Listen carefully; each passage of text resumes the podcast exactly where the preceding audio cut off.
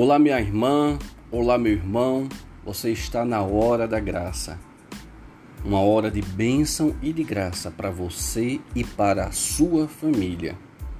Deus abençoe você, porque você está fazendo parte agora de uma grande família que, juntamente com o Brasil, mais cinco países nos acompanham, rezando e meditando junto com a palavra de Deus. Estamos fazendo um podcast de experiência espiritual e emocional.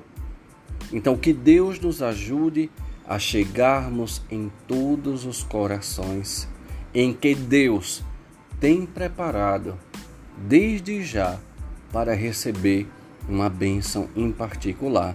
E você, minha querida, você, minha irmã, você, meu irmão, é esse evangelizador. Você pode entrar lá, nos acompanhar tanto pelo podcast Anchor ou também nos acompanhar pelo Instagram. E lá, quando você nos acompanha e curte, o Instagram entende que você está recomendando. Quando você coloca o coraçãozinho, você também está evangelizando. Porque quanto mais colocarmos corações em cada card que for, mas o Instagram vai recomendar para outras pessoas esse momento de bênção e de graça. Meu nome é Dom Eduardo e estamos juntos nas segundas, quartas e sextas-feiras. Que Deus abençoe você.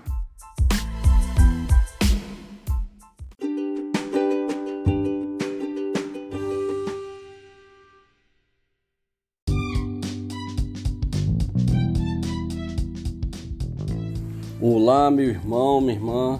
Deus abençoe você, Deus abençoe a sua família. Que bom estarmos juntos, estudarmos e rezarmos com a palavra de Deus. Esse é um momento realmente, um momento de graça, um momento de bênção, né? E que bom que você está conosco, está estudando, está rezando com a palavra de Deus. Então vamos lá. Hoje vamos tentar concluir, vou ver se consigo concluir hoje questão sobre minha dúvida idolatria. Nós vimos nos dois últimos podcasts a questão da, do jogo político, da identidade, da nacionalidade que era preciso. Vamos primeiro separar aqui. Primeiro, da questão do povo de Israel em detrimento dos outros povos pagãos, onde eu mostrei aquela briguinha que parecia aquela briguinha de criança. Meu Deus é melhor do que o seu, e não sei o que. Você tem tantos deuses, o meu é um, o meu é melhor do que o seu. Aí o outro dizia para o outro: Não, eu tenho mais do que você, os meus são mais poderosos que o seu, que é um. Aquela briguinha de criança que a gente vem falando. Então, pertencer a um povo significava pertencer àquele Deus ou àqueles deuses e nós vimos também que o povo de Israel não foi o único povo a ter apenas um, um único Deus. Tiveram mais outros povos que tiveram um único Deus, embora que a maioria eram politeístas, ou seja, acreditavam é, em vários deuses. Então, Israel se destacou por quê? Porque essa mensagem chegou a mim e a você até hoje por causa da Bíblia. Por isso que nós sabemos disso. Se não fosse isso, claro, é evidente, nós não saberíamos disso de forma nenhuma. Então, vimos a construção da identidade de um povo e depois, já na época do cristianismo, vimos aí a questão da cidade de Constantinopla, que era o Império Bizantino, né? e toda aquela briga, jogada política que aconteceu quando os judeus e o, o, os, os islâmicos se tornaram a maioria, inclusive com poder político na cidade, naquela região, e fez com que surgissem aí guerras, né, intrigas e situações, porque era necessário, aí é muito uma questão política, era necessário dividir o poder que estava acontecendo ali. Lembre-se, o nome da Igreja Católica é Igreja Católica Apostólica Paraí. Depois veio romana, porque a sede ficava em Roma e existia a Igreja Católica Apostólica, que na verdade era uma só, né? E depois Igreja Católica Apostólica Bizantina, porque ficava na região de Bizâncio, já na área do Oriente. Então, era a mesma igreja, a mesma situação, com ritos e celebrações de missa um pouquinho diferente uma da outra, mas basicamente a mesma coisa, seguimos a mesma, a mesma coisa até hoje. Só que quando teve esses entraves políticos, né, que aconteceu a, o cisma da igreja, então houve uma divisão.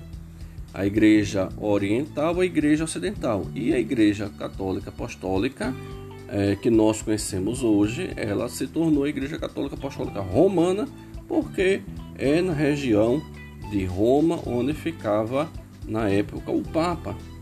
Só por causa disso. Então tem gente que aí que especula tanto da coisa que foi por causa de Constantino. Se fosse assim por causa de Constantino, minha gente, pelo amor de Deus, vamos cair na real, né? Se fosse por causa de Constantino, então quem teria mais poder, quem teria mais questão de, de, de mexer nas coisas, seria quem ficou em Constantinopla já que o império ele era o Império Bizantino, a sede era em Constantinopla, em homenagem ao rei Constantino, ao imperador Constantino, e tudo assim tinha uma certa ênfase né, a Constantino. Então eu acredito que é um pouquinho também que a gente precisa compreender esses trâmites, essas jogadas, para não cair na jogada de uma leitura fundamentalista da Sagrada Escritura. Então hoje nós vamos começar, feito esse pequeno resumo, vamos começar hoje com a leitura do Evangelho de São João, capítulo 3, versículo 14. Evangelho de São João, capítulo 3, versículo 14. Diz mesmo assim: Como Moisés levantou a serpente no deserto, assim deve ser levantado o filho do homem para que todo homem que nele crê tenha a vida eterna. Palavra da salvação. Glória a vós, Senhor. Nesse trecho do Evangelho, Jesus é Jesus que está dizendo que ele vai ser levantado como aquela serpente que Moisés levantou no deserto para que todo aquele que nele crê tenha a vida eterna. Vamos agora aqui ver que serpente é essa que Moisés levantou. Vamos ver agora no livro de Números, lá quase no início lá da Bíblia, livro de Números, capítulo 21, versículo de 4 a 9. Claro, não vamos ler todo, você vai ler depois posteriormente. O que foi que aconteceu? Nesse aqui, o povo estava no deserto, começou a murmurar, começou a arranjar briga, começou a brigar com Moisés. Então Deus mandou um castigo, que foram as serpentes que apareceram, começou a picar e a matar todo mundo. Moisés, reconhecendo que aquilo foi um, um, um, erro das pessoas, foi pedir perdão a Deus em nome das pessoas, não sei o que, e pediu a Deus que resolvesse aquela situação. Então, o que é que acontece? Vamos ler versículo 6. Então o Senhor enviou contra o povo serpentes ardentes que morderam e mataram muitos. O povo veio a Moisés e disse: Pecamos, murmurando contra o Senhor e contra ti. Roga ao Senhor que afaste de nós essas serpentes. Moisés intercedeu pelo povo. E o Senhor disse a Moisés: Faze para ti uma serpente ardente e mete-a sobre uma haste. Tudo que toda vez que alguém for mordido olhando para ela será salvo. Moisés, Moisés fez, pois, uma serpente de bronze e fixou-a sobre o poste. Se alguém era mordido por uma serpente olhava para a serpente de bronze, conservava a vida. Palavra do Senhor.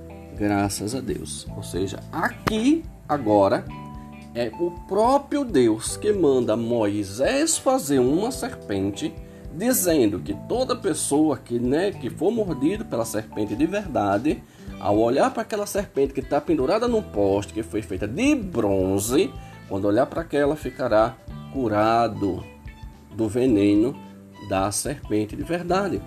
Então olha aí, Jesus, olha as duas situações. Jesus se compara a essa serpente, ou seja, quando ele for levantado na cruz, na haste de madeira, em vez daquela serpente no deserto, que quem fosse mordido pela serpente do deserto curado, se ficaria curado, agora quem olhar para Jesus na cruz será agora salvo eternamente. Interessante Jesus fazer essa comparação. E o mais interessante, nós vemos novamente que Deus não é contra fazer imagens, que Deus não é contra o embelezamento do templo, que o próprio Deus mandou fazer animais, plantas e, e homenagem às pessoas dentro do templo. Não é, Deus não é contra a arte de forma nenhuma. O que é que Deus é contra? Na verdade, o que Deus é contra é a idolatria, que não tem nada a ver de imediato com a imagem. Vamos analisar o termo idolatria, tá bom? Primeiro, ídolo. O que, é que significa ídolo? Vem do grego é eidon e significa ao que se parece com a verdade. Eidos, que também do grego significa forma. Então ele tem a forma que se parece com a verdade. Latria também vem do grego e significa culto à divindade, ou seja, a qualquer divindade. Então, latreol significa adoração em grego. Então, na verdade, idolatria significa se adorar aquilo que se parece com Deus, aquilo que tem a forma de Deus, aquilo que eu considero que se parece com a verdade, ou seja, em si mesmo é aquela, aquela situaçãozinha que eu falei lá do povo de Israel que dizia que só o Deus dele era verdadeiro e os outros se pareciam com a verdade, ou seja, não era Deus. Era por causa disso que acontecia a idolatria. Então, ao levarmos isso em consideração, em primeira análise, Deus está levando em primeiro ponto é a questão do politeísmo, ou seja, a crença em vários deuses e não contrafazer imagem. Entendeu a diferença?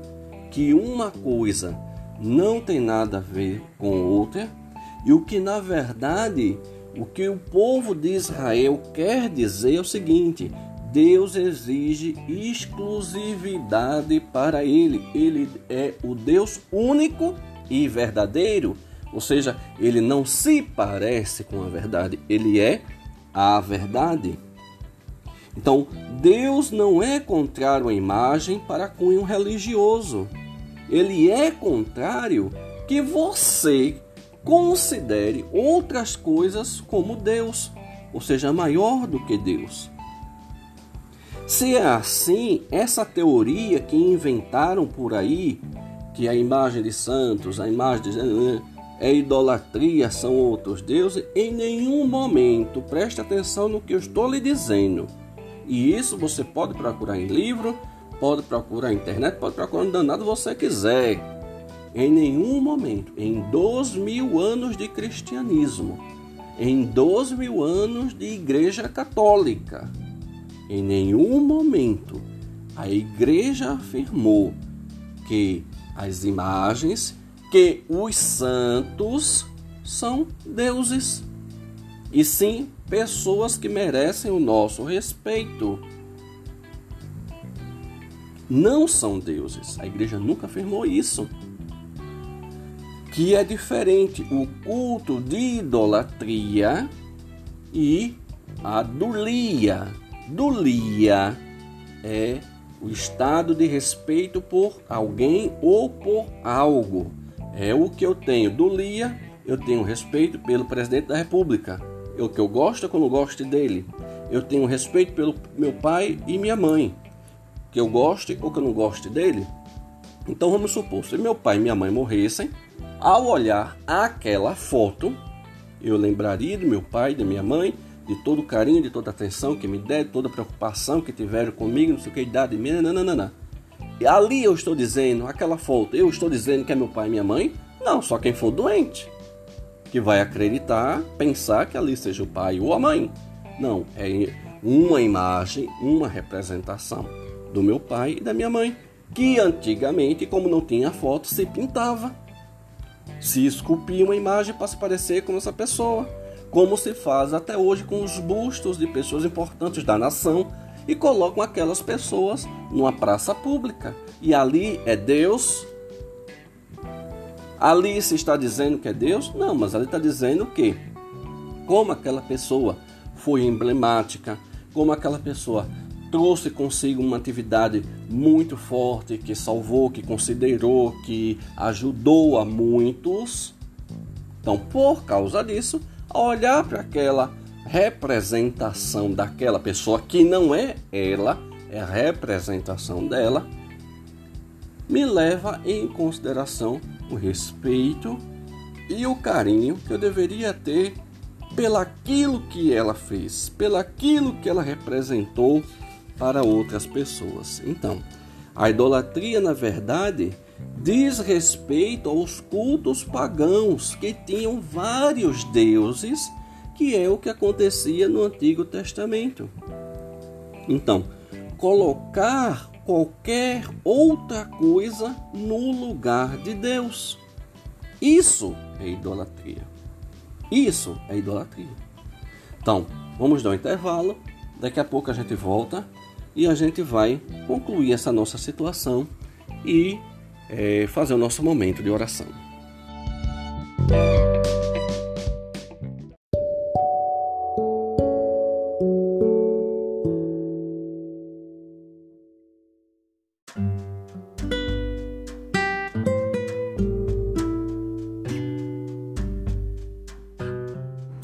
Então vamos lá, vamos começar lendo aqui o testemunho.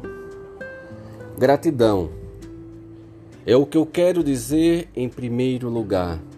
Gratidão ao meu Jesus, meu Deus, que me chamou para si. Ele me mostra todos os dias como é bom viver no caminho, na verdade e na fé. Gratidão ao Senhor Dom Eduardo por ter tido a paciência de sempre me mandar a hora da, da graça. A hora da graça foi uma graça que recebi para minha espiritualidade. Hoje tenho sempre umas horas reservadas para as minhas orações. Passei a missa aos domingos e a rezar todos os dias. Cresci no meu espírito e no meu coração, e o meu coração está leve. Todas as noites, ao me deitar, já virou um hábito Converso com Deus, com Maria, a mãe de Jesus, e com meu anjo da guarda. E tudo está dando certo e eu estou feliz. Minha vida mudou para melhor em tudo. Digo tudo na parte material e principalmente na espiritual. Que Deus continue a te abençoar e o Espírito Santo a te iluminar. Gratidão, forte abraço da nova Cibele. Cibelinha, Deus abençoe, minha irmã. Deus abençoe você. E nós vamos aproveitar esse testemunho de Cibele, que é daqui de Salvador, e vamos rezar junto com ela. Põe a mão no seu coração e diga comigo: Obrigado, Jesus. Gratidão, Senhor por todas as bênçãos, por todas as mudanças que tu destes na minha vida. Que tu fizeste, Senhor, com que os meus olhos se abrissem e eu pudesse perceber que há outro caminho, há outra possibilidade, e essa outra possibilidade, este outro caminho, me leva à felicidade e tem um nome. Esse nome é Jesus. Esse nome és tu, Senhor. Tu que entrastes em minha vida. Tu que me destes a graça que tanto eu preciso. Tu, Senhor, que mudasse a minha alma, acrescentastes minha fé. Gratidão, Senhor. Louvor e glória a ti. Diga comigo, louvor e glória a ti. Muito obrigado, Senhor. Muito obrigado, Senhor. Vamos agora ler um outro testemunho. Boa tarde, Dom Eduardo. Meu nome é fulano, ela, não, ela pede para não ser revelado o nome, não é? E aqui ela diz assim: É um testemunho, mas eu tenho dificuldade de falar sobre mim, sobre minha vida. Eu falo fácil sobre as outras pessoas, mas as minhas emoções, as coisas que eu sinto, eu tenho um pouco de dificuldade. E foi exatamente aí que a hora da graça me ajuda muito a entender melhor as minhas emoções, a entender melhor os meus sentimentos, a entender melhor o meu sentimento. Eu também consegui entender melhor o sentimento das outras pessoas. Como o Senhor sabe, eu tenho uma filha que sofre de depressão. E por conta disso, tem aqueles sentimentos de autodestruição, de não se cuidar, de não se amar. E a hora da graça me renova as energias para perseverar e cuidar sabendo que não há só a questão dos médicos, psicólogos e psiquiatras, mas também a questão do amor dos limites, só pela fé podemos ultrapassar. Na questão da oração, aprendo muito, aprendi principalmente a ouvir e parar para refletir e silenciar.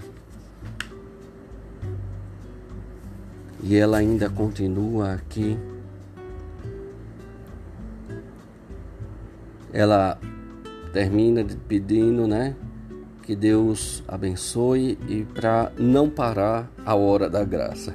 Deus abençoe, minha irmã. Deus abençoe. Vamos aproveitar e vamos rezar junto com o testemunho dessa nossa irmã. Põe a mão no seu coração e diga comigo. Senhor, tu sabes como é difícil guardar tanta coisa no meu coração.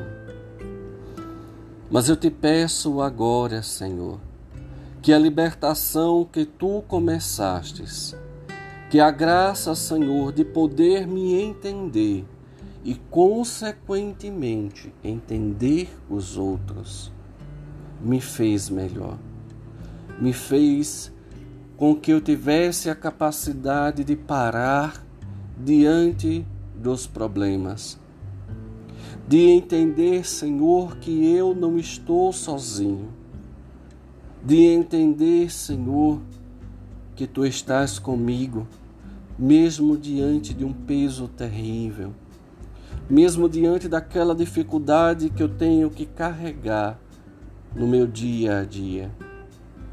E mesmo, Senhor, com a depressão, mesmo, Senhor, com a doença, queria que você dissesse agora, se você passa por um processo de doença, ou alguém da sua família passa por um processo de doença, diga, mesmo com isso, Senhor, eu consigo enxergar a tua luz.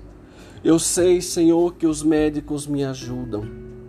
Eu sei, Senhor, que os psicólogos me ajudam. Eu sei, Senhor, que os psiquiatras, os psicanalistas me ajudam. Mas tu, Senhor, é que me dá forças para eu ir até o final, para que eu vá até o médico, para que o médico passe o melhor para mim, para que eu faça o tratamento, para que eu siga tudo direitinho, é confiando, Senhor, na tua graça que tudo isso acontece. É confiando, Senhor, na libertação de falar sobre mim, de tocar nas minhas dores, de rasgar a minha alma, de abrir o meu coração, Senhor, para ti. É que eu sei agora que tu estás comigo. Obrigado, Jesus. Gratidão, Senhor. Glória a ti.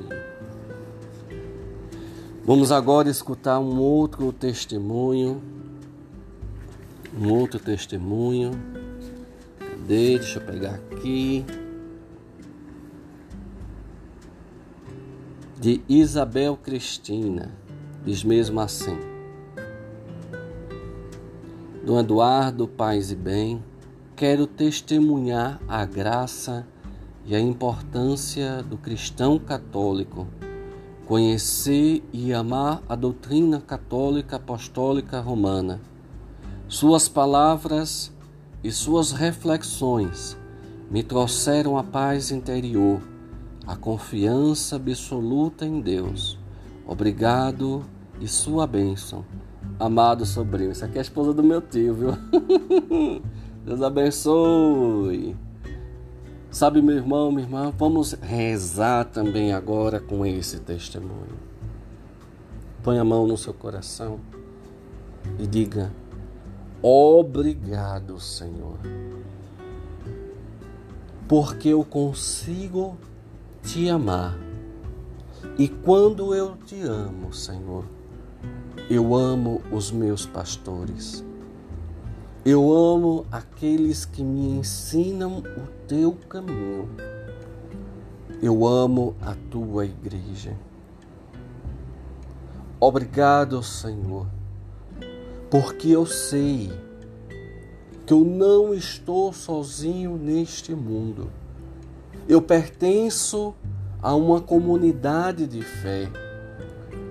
A minha fé não é uma fé isolada, ela é uma fé que se junta a vários outros. Onde no domingo, Senhor, que é o teu dia, eu posso me encontrar com essas pessoas que sofrem igual a mim, mas são felizes igual a mim. Que tem problemas, Senhor, igual a mim, mas que confiam em tua graça, igual a mim. Que reconhecem, Senhor, que é junto, é na igreja, todos caminhando para o céu, que nós vamos chegar lá. Gratidão, Senhor, porque não importa aquele que está lá na frente, o padre, o bispo, não importa. O que importa é o que eles dizem, é para onde eles nos encaminham, é para onde eles nos incentivam para ir. E nós queremos ir para o céu e nós vamos nos encontrar um dia, todos juntos, lá no céu. Obrigado, Senhor, pela fé que eu tenho no coração pela graça de participar da Igreja Católica Apostólica Romana. Obrigado, Senhor, por tudo aquilo que eu sei que eu vivo, mas não estou só. Eu tenho os santos, eu tenho a Virgem Maria, eu tenho os anjos, eu tenho os sacramentos, eu tenho a tua graça, eu tenho a tua bênção. Obrigado, Senhor. Gratidão, Jesus. Amém. Amém. Vamos lá, olha, o tempo tá já acabando porque eu tenho que fazer aqui a oração final, onde nós vamos ir com as velas em cada lugar da sua casa. Então eu vou ler só mais um aqui. Não dá mais tempo. Vamos lá. Querido Dom Eduardo, sua bênção. Meu nome é Inês Brito, sou aluna da Faculdade Livre da Maturidade São Bento e seguidora da Hora da Graça. Ano passado, quando a pandemia se instalou no Brasil e no mundo, fiquei muito triste, pois a faculdade foi obrigada a fechar as portas e o confinamento é uma coisa horrível a perda da liberdade de ir e vir, sem filhos, sem netos, sem abraços, sem beijos. Todos com receio de trazerem Covid para a mãe, para a avó. Mas tinha uma coisa muito boa no final da tarde que funcionava como um bálsamo na minha vida a hora da graça. E ela ainda continua assim dizendo: Com Dom Eduardo, então, segundas, quartas e sexta, tinha como até hoje tardes mais alegres renovação da fé, paz e esperança. Então agradeço a Deus e ao Senhor por essa graça que me faz muito bem. Um abraço, Deus lhe pague. Amém, minha irmã. Deus lhe pague também. Põe nossa mão no seu coração e repita comigo: Senhor, como eu quero estar cada vez mais mergulhado na tua graça. Como foi difícil, Senhor, e como ainda está sendo difícil carregar todos os medos, todos os anseios nesta pandemia. Como foi difícil, Senhor, a perda de pessoas, de amigos, de parentes, pessoas que partiram mas tu foste a graça na minha vida. E obrigado, Senhor, porque tu destes conforto, tu deste paz, tu destes bênção e tu destes liberdade, Senhor, aonde só havia escravidão, pois estar preso é uma escravidão. Obrigado, Senhor, porque com tua palavra tu animastes e renovastes a minha fé, destes esperança e, acima de tudo, Senhor, me destes a tua paz. Amém, amém, amém.